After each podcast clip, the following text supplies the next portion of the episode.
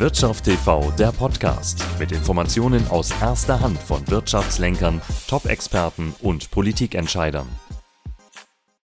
Wir begrüßen Stefan Evers. Er ist nicht nur Abgeordneter im Berliner Abgeordnetenhaus, er ist auch Generalsekretär der CDU Berlin und designierter Finanzsenator. Meine Frage an Sie ist, wie wollen Sie Berlin nicht nur sexy machen, sondern auch reich statt arm?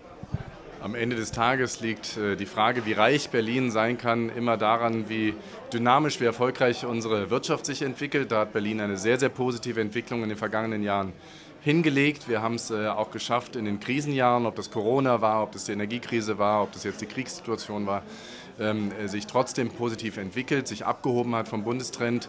Das hat mit der Struktur hier in Berlin zu tun. Wir haben es mit jungen, mit innovativen, mit kleineren, mittleren Unternehmen zu tun, nicht mit großen Industriekonglomeraten. Das hat uns stark gemacht und das wollen wir ausbauen. Und dann hoffe ich natürlich auch auf künftige Steuerschätzungen, die uns neue Spielräume eröffnen.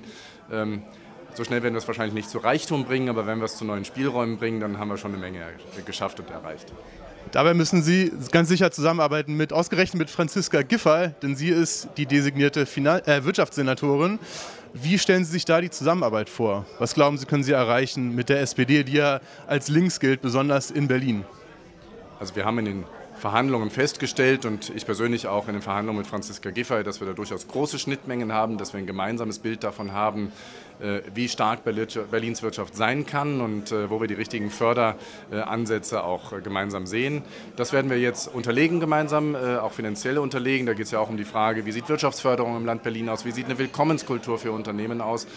Das werden wir quasi als Visitenkarte Berlins auch in die Welt schicken und hoffentlich auch in Zukunft viele, viele Unternehmen erleben, die sich gezielt nach Berlin hin entwickeln, die sich in Berlin positiv und auch mit immer mehr Mitarbeitern dann in Richtung Zukunft ausrichten. Und äh, damit bleibt Berlin, glaube ich, eine Erfolgsgeschichte auch für die kommenden Jahre und Jahrzehnte.